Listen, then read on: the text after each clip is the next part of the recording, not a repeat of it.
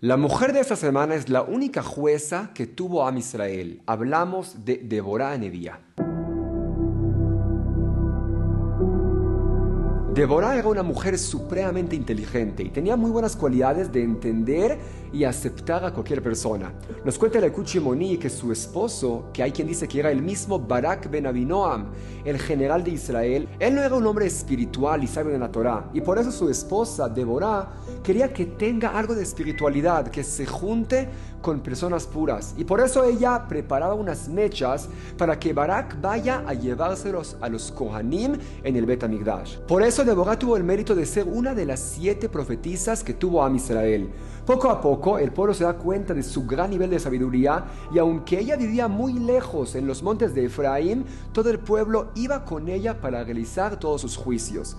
Deborah no quería tener problemas de juntarse con hombres y por eso salía de su casa y juzgaba al pueblo de Israel debajo de una palmera.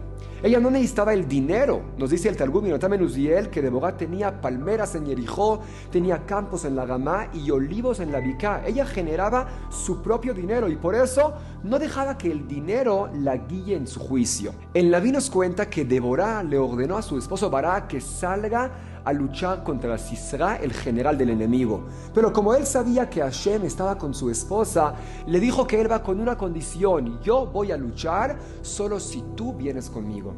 Y así Deborah, además de ser profetisa y jueza, también era quien dirigió al ejército en esa batalla. Aunque no luchó físicamente, por la motivación y la profecía que ella le dio al ejército, provocaron que Hashem esté con ellos y así vencieron al enemigo.